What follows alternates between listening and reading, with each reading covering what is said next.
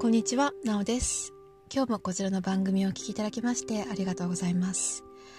こちらの番組は循環する体を作る情報をお届けする番組です。今日のテーマは、小麦についてお話をしたいと思います。あなたは小麦粉系のお食事がお好きですか？小麦といえばパンですよね。もう日本のパンって本当に美味しいですよね。私も時々ね、今海外に住んでるのに時々日本のあのパンが懐かしくなります。もうふわふわだったりね、もちもちだったりね。なんか日本のパンってね、そんなに世界的に見て有名じゃないかもしれないですけども、あの、独特の食感、焼き加減、バリエーションの多さ、もう本当に素晴らしいと思います。海外に行くとね、あんなに素晴らしいパンっていうのをね、ああいう世界観でのパンは見たことがないので、本当にあの今でも恋しくなります。けれども、今日のテーマ、小麦なんですが、小麦っていうのがですね、実は腸の働きに大きな影響を与えるということをご存知でしたか？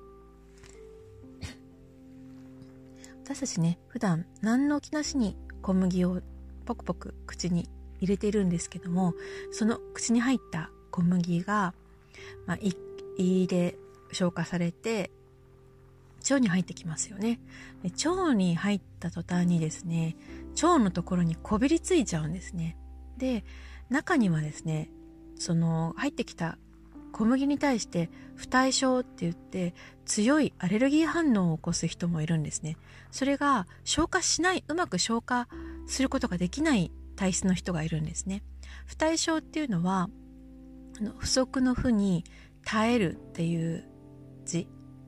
に、あの性格の性って書いて不対症って読むんですけども、消化することができないんですね。で、これね、不対症っていうのは乳製品に対してもね、多くの人が不対症です。これは日本人に多いんですけれども、乳乳製品もね、不対症の人多いですよ。で、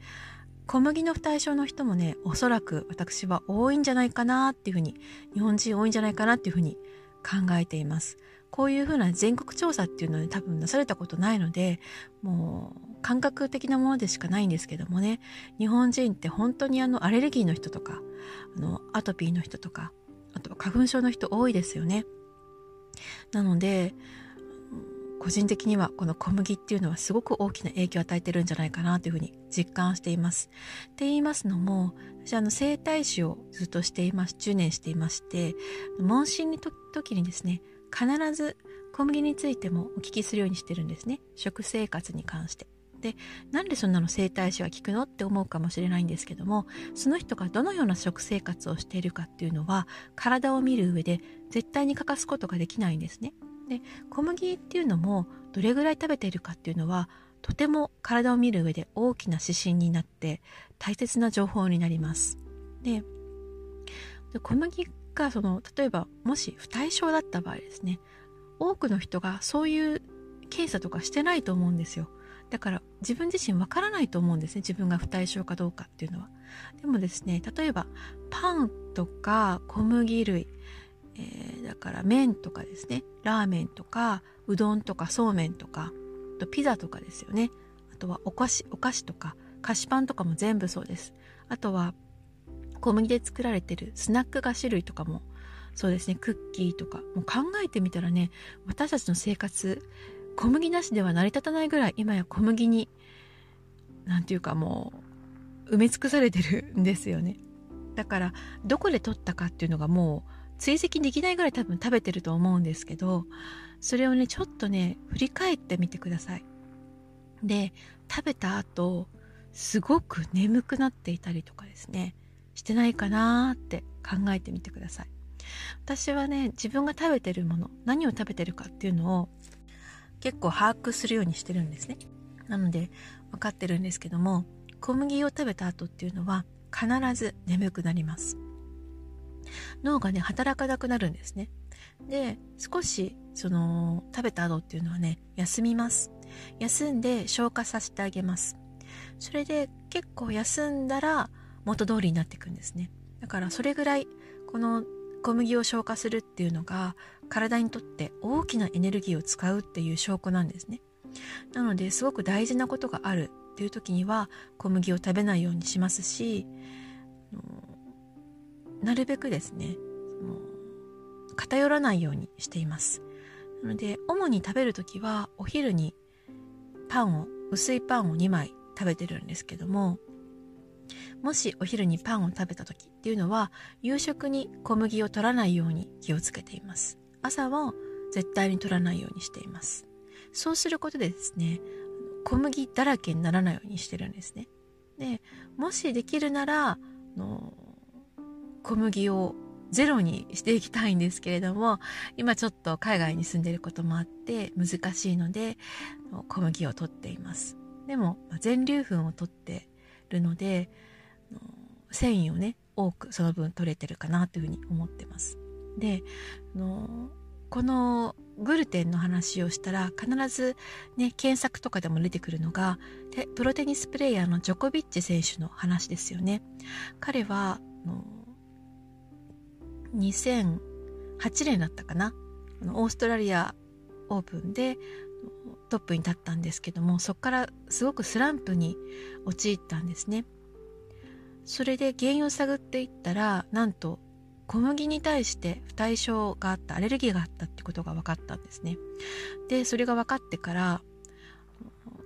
小麦を一切立ってそれがその小麦対策をしてからですね体調がみるみる良くなってコンディションが良くなってで体調が良くなるだけじゃなくてまあそれは腸が良くなったからですね。腸の調子が良くなったから体調が良くなってでプレーがキレがキレキレッキレになってそして体調だけじゃなくてね精神面にも良い影響があってメンタル面ですよね。もうプロテニスプレーヤーの忙しさたるや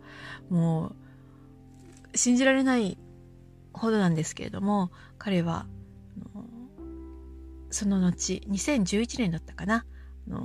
世界ランキング1位に輝いてその後の活躍はもう言わずもがなっていう感じですよね。でそのスランプを救ったのが小麦立ちだったんですね。でその今ねやっぱりこういろいろこう不安が出てきたりねメンタル面が不安定だったりとかあとはのちょっとお子さんがですね集中力がないとかいう時っていうのはもしかしたらね小麦が影響してるってことはね本当に大きい影響があると思います。なので小麦をねちょっと減らすできればね一回立ってみるっていうのがね一番分かりやすいんですよね。自分が不対症かどうかっていうのが。でも今の生活って本当にそれ難しいですよね。もう全部 もうちょっとあの食品のね裏側見てみたらね書いてあるからわかると思うんですけど小麦粉って書いてありますよね。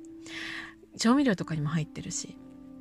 だから全部立つっていうのはすごく難しいので例えば今までね朝昼晩全部小麦を食べていたら1食だけにするとか2食に減らしてみるとかね。少しずつ減らしていってみてください。そして自分がどういう変化があるのか。例えば自分が例えばねお仕事中の集中力だったりとか